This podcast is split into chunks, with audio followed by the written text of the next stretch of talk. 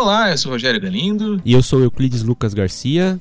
Estamos aqui em mais uma edição do podcast Pequeno Expediente. Essa semana com uma edição bem quente, né, Euclides? A gente está gravando isso aqui na sexta-feira, poucas horas depois de ter estourado um grande escândalo aqui no estado, na política local, relacionado ao governador Beto Richa, mais especificamente ao chefe de gabinete dele, Deonilson Roldo, né? Dá um resuminho aí para quem perdeu essa história, Euclides.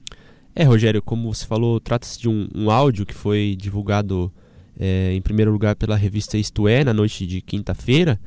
É um áudio, digamos, bastante comprometedor. Né? Nele, o Deonilson Roldo, que até a renúncia do Beto acumulava a chefia de gabinete do governador e também a secretaria de comunicação, ele recebe Pedro Rache, é um empreiteiro, diretor de uma construtora chamada Contern. Essa construtora per pertence ao grupo Bertin.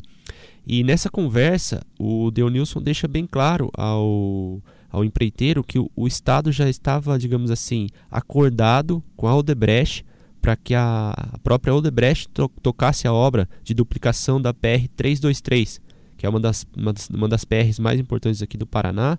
É uma rodovia que demanda uma reforma urgente, que é uma das que mais mata no estado e, e, era talvez uma das principais bandeiras desse segundo mandato do governador, que era duplicar essa, essa rodovia. Que é lá e... na região noroeste, ali, né, lá por Umuarama, esse, e, e, é, tem muito acidente, muita morte, e faz tempo que o governo disse que ia fazer, e agora ia fazer duplicação justamente com a Odebrecht. Né? E, e também estava vendendo como um passo importante, porque seria a primeira parceria público-privada que o governo do estado iria firmar né, nesse, nessa modalidade diferente até então, para a duplicação dessa rodovia. Só que a Contern, que é a qual, a qual esse empreiteiro pertencia, é, ela também tinha a intenção bastante forte de participar da licitação. A licitação tinha sido aberta há pouco tempo e isso, isso, essa gravação teria ocorrido no dia 24 de fevereiro. Dali a dois dias, em 26 de fevereiro de 2014, seriam abertos os envelopes para definir quem que teria o menor preço, no caso, etc., além dos outros critérios, para de fato tocar a obra. E aí o governo passou a se preocupar, por quê? Porque havia um acordo para que a Odebrecht tocasse essa obra, mas e se outra empresa tocasse? Então foi, foi feita essa conversa no Palácio Iguaçu para que essa empreiteira desistisse da licitação. E em troca, o governo ofereceria é, um negócio envolvendo a Copel, porque, como eu disse, a Contern pertence ao grupo Bertin. O Grupo Bertin geria seis usinas é, termoelétricas no complexo de Aratu, no litoral da Bahia. E ele enfrentava uma, dificuldades muito grandes financeiras, estava precisando de parceiros comerciais. E a Copel, à época, estava estudando fazer um investimento pesado como parceiro do Bertin nessas usinas, podia chegar a um montante até de 500 milhões. Então, já sabendo de antemão das dificuldades que o Grupo Bertin vinha apresentando para tocar o complexo de Aratu, o então chefe de gabinete do governador meio que propôs algo casado. A Contern abria mão da licitação da 323 e a Copel entrava como parceiro da Bertin no complexo de Aratu, ou seja, todo mundo saía satisfeito, digamos assim. Só é, que... na, na, conversa, o Deonilson fala se dá para compor, é essa expressão que ele usa, né? Será que tem como compor uma solução que fica boa para todo mundo? E essa era a solução. É, e o, e o empreiteiro é bem claro, ele diz com todas as letras: eu entendi o recado, ou seja, é, é para vocês saírem, por quê? Porque essa obra é, é importante que a gente já está fechada com o Odebrecht.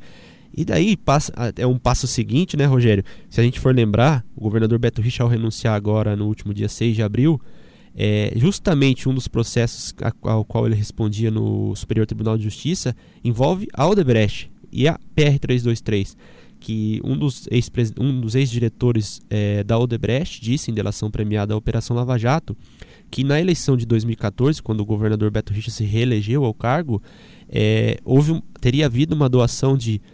A previsão inicial eram 4 milhões, mas foram efetivamente doados via Caixa 2 à campanha do Beto em 2014, 2 milhões e meio justamente dos recursos que seriam aportados nesta obra da 323 lá no noroeste do estado.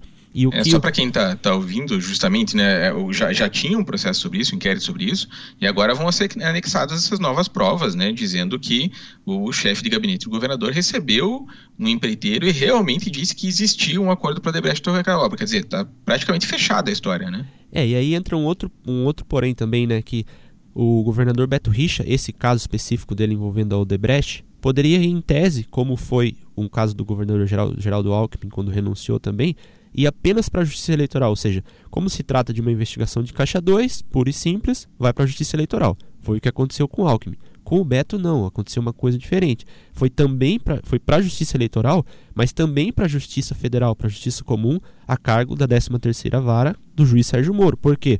Porque o próprio ex-diretor da Odebrecht diz na delação que havia uma contrapartida em relação a esse caixa 2, ou seja, a Odebrecht pagaria esse caixa 2 e esse dinheiro repassado à campanha seria abatido do projeto. Ou seja, não era simplesmente, ó, estou te doando uma verba por fora da eleição, o que em tese caracterizaria apenas um delito eleitoral. Do, do governador Beto não foi enviado também para a Justiça Comum, e esse áudio é gravíssimo porque reforça muito essa tese de que é, de fato haveria uma contrapartida e de fato tudo estava previamente combinado, ou seja, o Debrecht ganha a licitação da 323 e em troca me dá 2 milhões e meio de caixa 2, ou seja, reforça muito essa tese de que não foi cometido apenas um delito eleitoral, mas também um delito criminal comum, né, que seria aí é, desvio de recursos públicos, é, fraude em licitação, etc.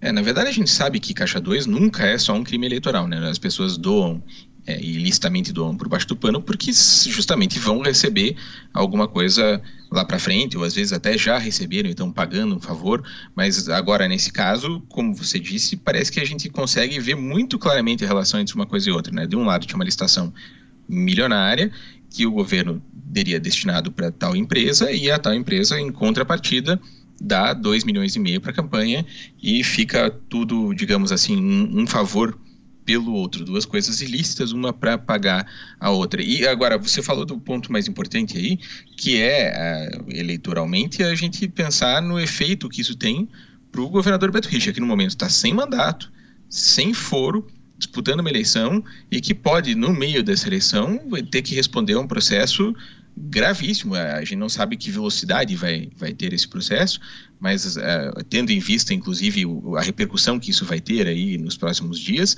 parece evidente que a Justiça Federal, o Ministério Público Federal, não vão deixar isso na gaveta, vai ser tocado para frente e o Beto Richa vai ter que responder isso, não só criminalmente, mas também eh, na mídia, para a imprensa, para o público, para o eleitor, né? É, juridicamente ainda o, o áudio em questão, ele, o Ministério Público Federal já teve acesso a esse áudio, mas ainda não periciou esse áudio, ou seja, é, juridicamente esse áudio não existe ainda. Ele existe agora, né, que a imprensa divulgou, etc. Mas como uma peça processual ainda não.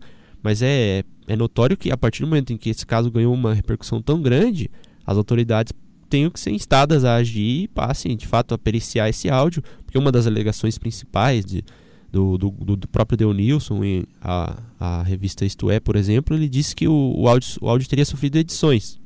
E só uma uhum. perícia oficial e por parte do Ministério Público Federal, da Polícia Federal, vai poder dizer se de fato houve ou não uma edição, se esse áudio foi manipulado ou não, que é... Que é uma resposta meio padrão quando a gente vê esse tipo de gravação, né? Por exemplo, o caso do Michel Temer, né? Quando ele foi pego lá falando com o Joesley, né? Quando não tem outra explicação, tem uma gravação mostrando o que aconteceu, é, a pessoa diz, não, foi tirado de contexto, foi editado. Não, não que não possa ter acontecido, e tem mais é que periciar mesmo, a gente tem que esperar, não dá para ficar dizendo que não foi, mas uh, ouvindo, você ouviu, eu ouvi, não parece que tenha nenhum salto, nenhum, nenhuma quebra, né? Parece que a história fica mais ou menos bem contada ali, né? É, e um, e um outro aspecto que o próprio Deonilson também vem alegando é que, assim como o Temer alegou em relação ao Joese, que a, que a conversa foi, foi de caso pensado, foi induzida, né? Ele teria... Uma armação. É, né? teria conduzido a conversa conversa a tal ponto para tirar palavras dele, mas eu confesso que quando até no, no, início do áudio, acho que a gente nem chegou a jogar esse trecho no ar, quando eles escutem muitas amenidades ali, como é que conta, eles não se conheciam pessoalmente os dois, o Pedro uhum. Racha e o Deonilson.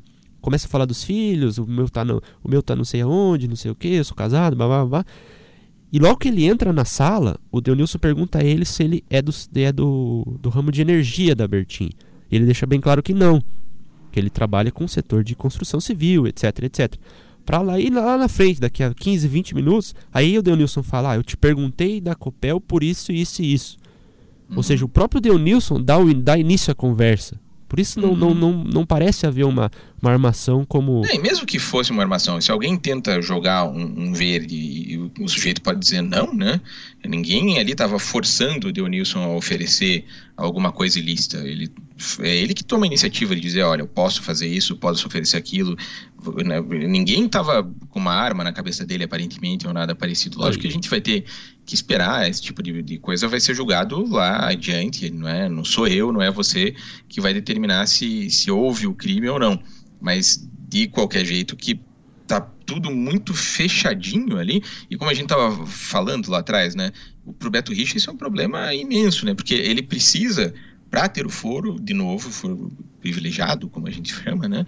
Ele vai ter que se eleger senador. E para se eleger senador, ele vai ter que dizer para o público em geral que não aconteceu aquilo ou que ele não tinha nada a ver com aquilo.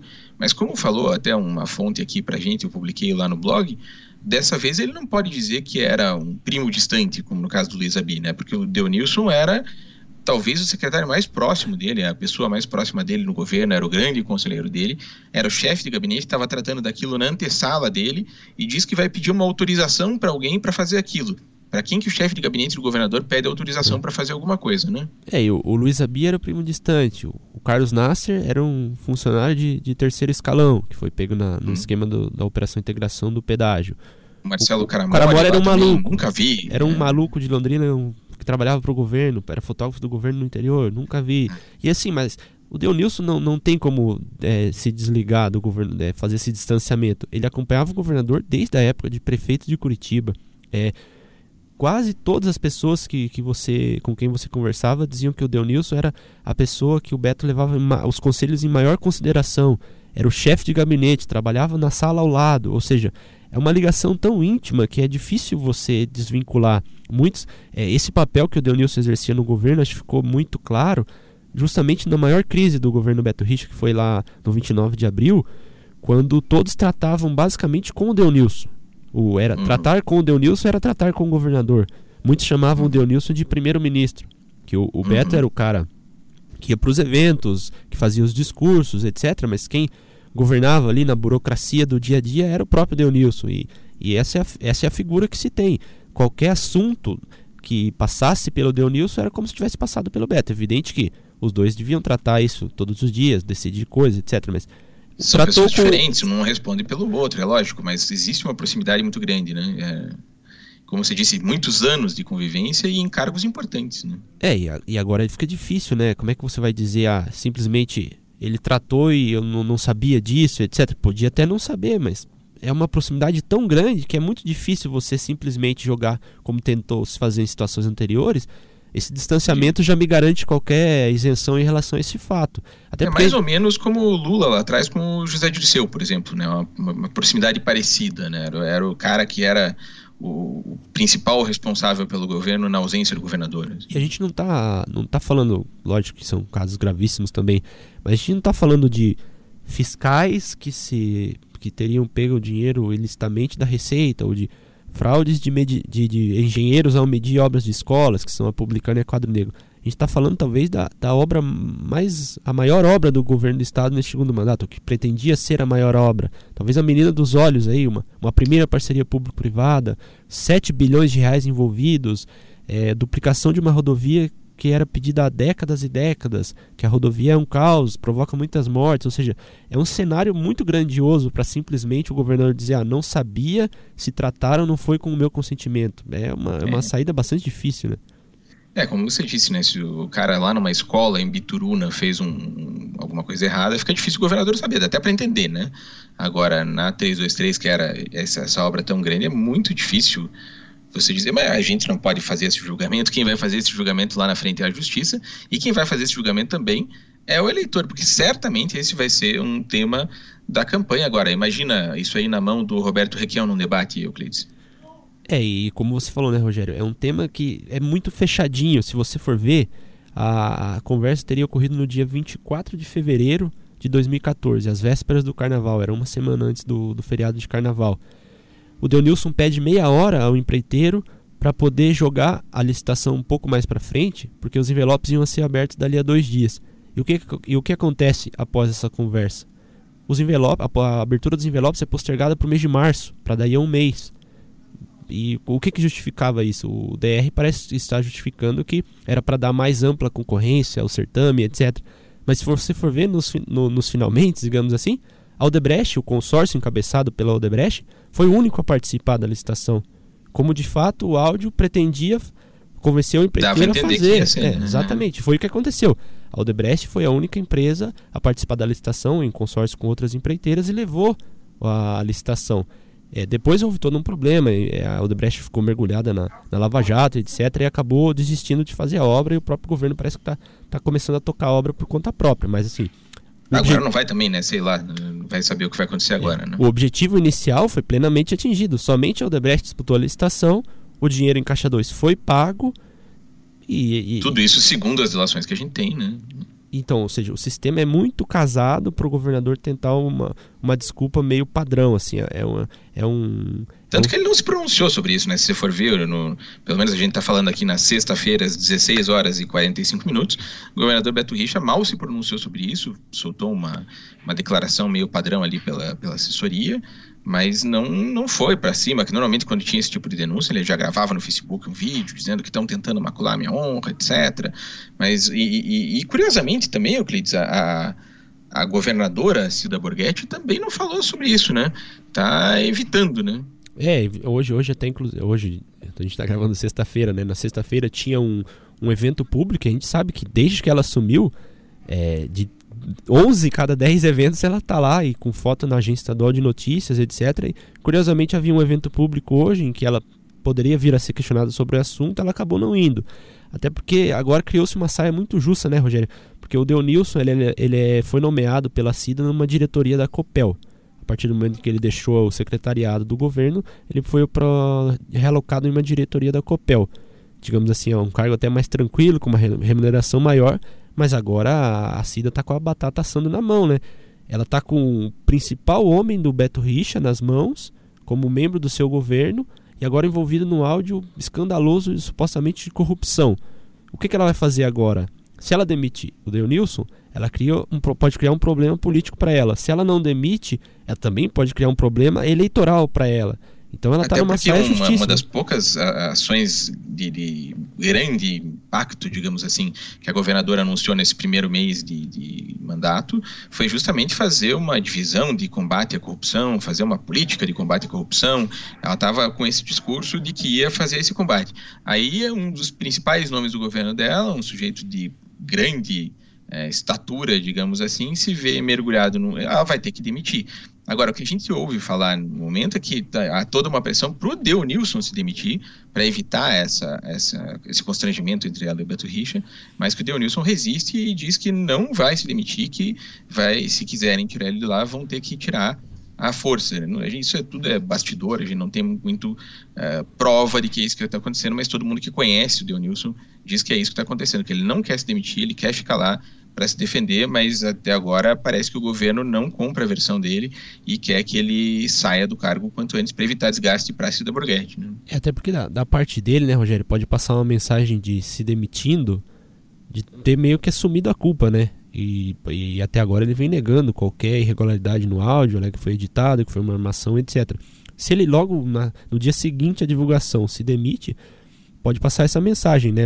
Então, assim, ele não. Até pela. Pra, a gente, ninguém, nenhum de nós conhece muito o Deonilson porque ele sempre foi um cara mais de bastidor.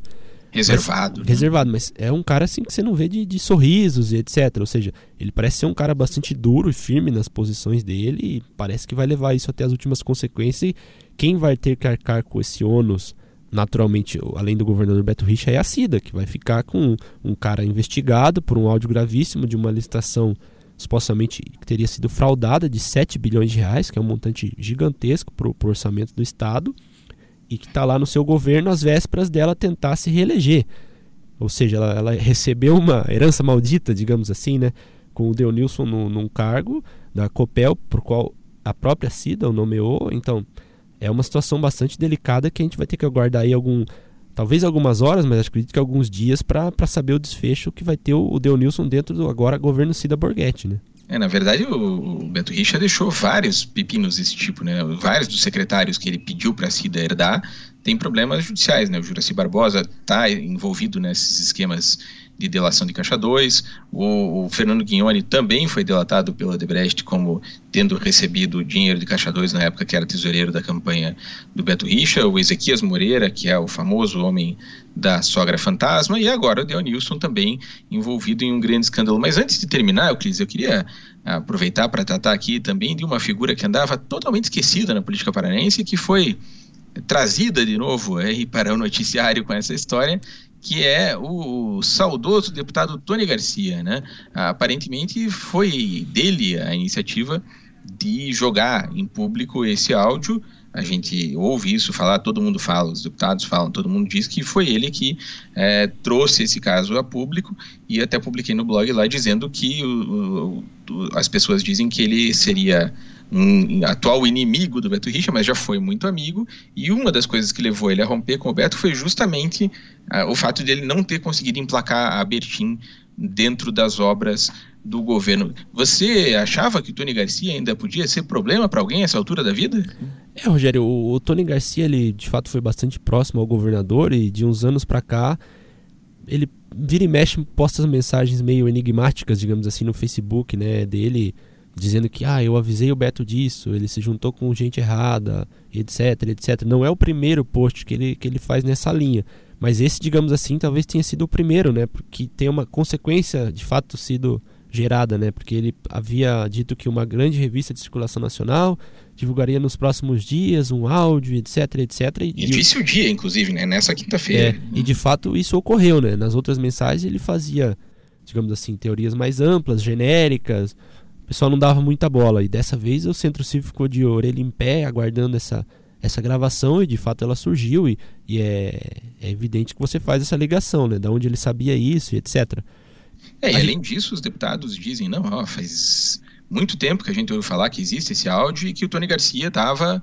É, por trás disso e que estava falando com o governo e que estava dizendo que ia soltar, ou seja, é, não é não é só a publicação dele no Facebook, né? Existe um contexto todo aí mostrando que ele estava é, descontente com o governo e que tinha algumas armas. E dizem, inclusive, que poderia ter mais material para aparecer ainda. Isso, lógico que a gente não tem ainda é, certeza, vai saber se tem ou se não tem, né?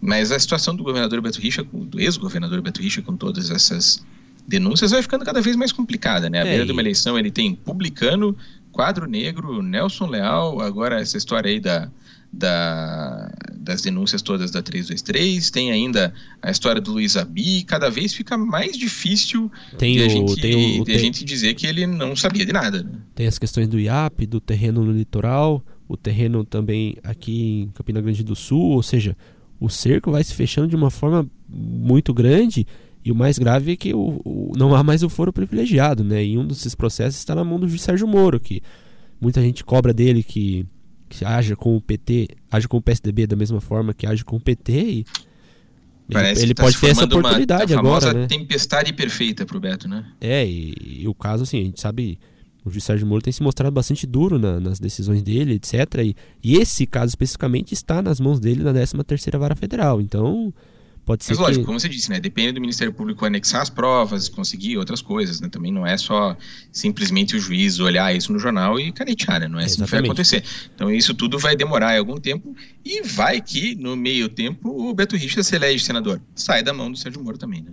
É, é essa é a aposta principal aí do, do, do Beto, né? Para em outubro se eleger senador e a gente não tem como negar que, apesar de todas essas denúncias, a chance disso acontecer é grande. A gente está falando de um governador por sete anos, prefeito por dois mais mandatos, por, por, é. dois mandatos da capital do estado, que querendo ou não a imagem de um, um prefeito da capital, um governador do estado é, ainda é muito forte no interior do estado. Então assim, são duas cadeiras, o que facilita um pouco. Então a gente não pode desconsiderar, digamos, o favoritismo do governador Beto Richa na eleição para o Senado.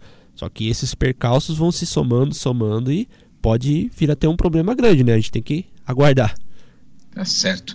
Euclides Lucas Garcia, nosso correspondente em Apucarana, o pai do Davi e repórter de política Paraná, aqui no jornal, sempre participando do nosso podcast Pequeno Expediente, junto comigo aqui, Rogério Galindo. E a gente volta na próxima semana, Euclides. Quando a gente voltar, já vai ter bastante coisa mais novidades sobre isso, mas eu queria aproveitar também para convidar quem está nos ouvindo aqui.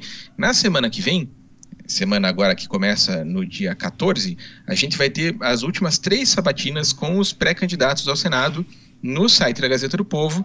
No dia 14, a gente vai ter o deputado Francisquini, no dia 15 a gente tem o deputado Takayama, e no dia 16, justamente, Euclides, a gente vai estar falando às duas e meia da tarde com o ex-governador Beto Richa, candidato ao Senado, que deve estar na redação aí da Gazeta do Povo, no nosso estúdio, para falar sobre vários assuntos e, obviamente, a gente também vai ter que perguntar sobre este tema. Então, quem se interessa pela política local, quem se interessa por esse assunto, quarta-feira, dia 16, 14h30, talvez seja a primeira entrevista que o Beto Richa vai dar depois dessa denúncia. Vale a pena acompanhar. Justamente o Euclides e eu devemos estar fazendo as perguntas para o governador. Então, ouça o Pequeno Expediente, acompanhe o site, os blogs e também as nossas lives com os pré-candidatos ao Senado. Isso aí, Rogério. Obrigado e, pela, e quem, participação aí. E quem quiser já, quando a gente abrir o espaço para anunciar sabatinas, pode mandar perguntas pro, pelo Facebook pra gente aí. Quem que, quiser mandar diretamente uma pergunta pro ex-governador também tem esse, essa possibilidade aí. Tá certo. Euclides, obrigado. Trabalhos técnicos do Rodrigo Sirpinski. E na próxima semana tem mais. Valeu, até. Até a próxima.